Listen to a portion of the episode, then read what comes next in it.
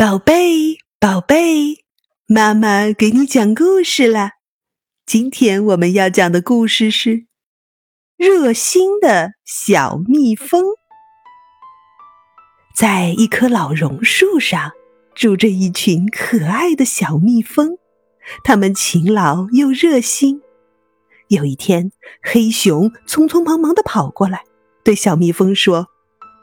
我哥哥从遥远的亚马逊森林回来了，我想让他尝尝蜂蜜的味道。小蜜蜂，你们能借给我一点蜂蜜吗？小蜜蜂二话没说，装了满满的一大罐蜂蜜，递给黑熊说：“黑熊大哥，快拿去吧。”黑熊非常感动，他说：“谢谢你，小蜜蜂，我不会忘记你的好心的。”第二天，小狐狸风驰电掣一般的跑到榕树下，对小蜜蜂说：“我妈妈感冒发烧了，啄木鸟医生说只有蜂蜜才能治好。小蜜蜂，你能借给我一点蜂蜜吗？”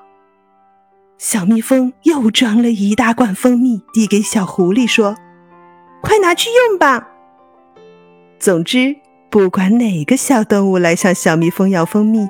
小蜜蜂都会热情地招待他们，还经常送给他们很多蜂蜜。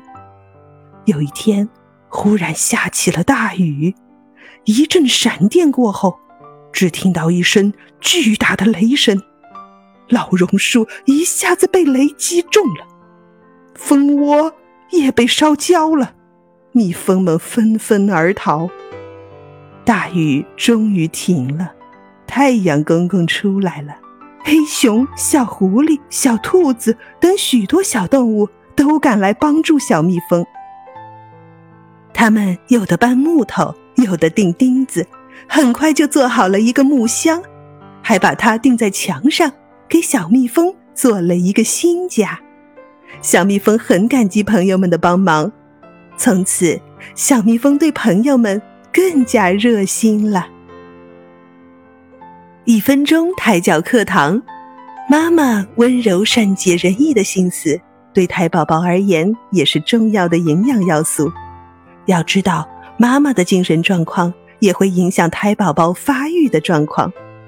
若由激素所传递的都是妈妈的不满和压力，这对胎宝宝而言是何等的不公平！为了给予宝宝一个健全的身心及健康的身体。妈妈也要做好心情的调节，让自己能够尽量的保持开朗、温柔、慈爱的心情。也唯有充满爱心的生活环境和愉快的心境，才是最佳效果的胎教哦。故事讲完了，接下来让我们在阿尔法脑波音乐中享受放松和愉悦吧。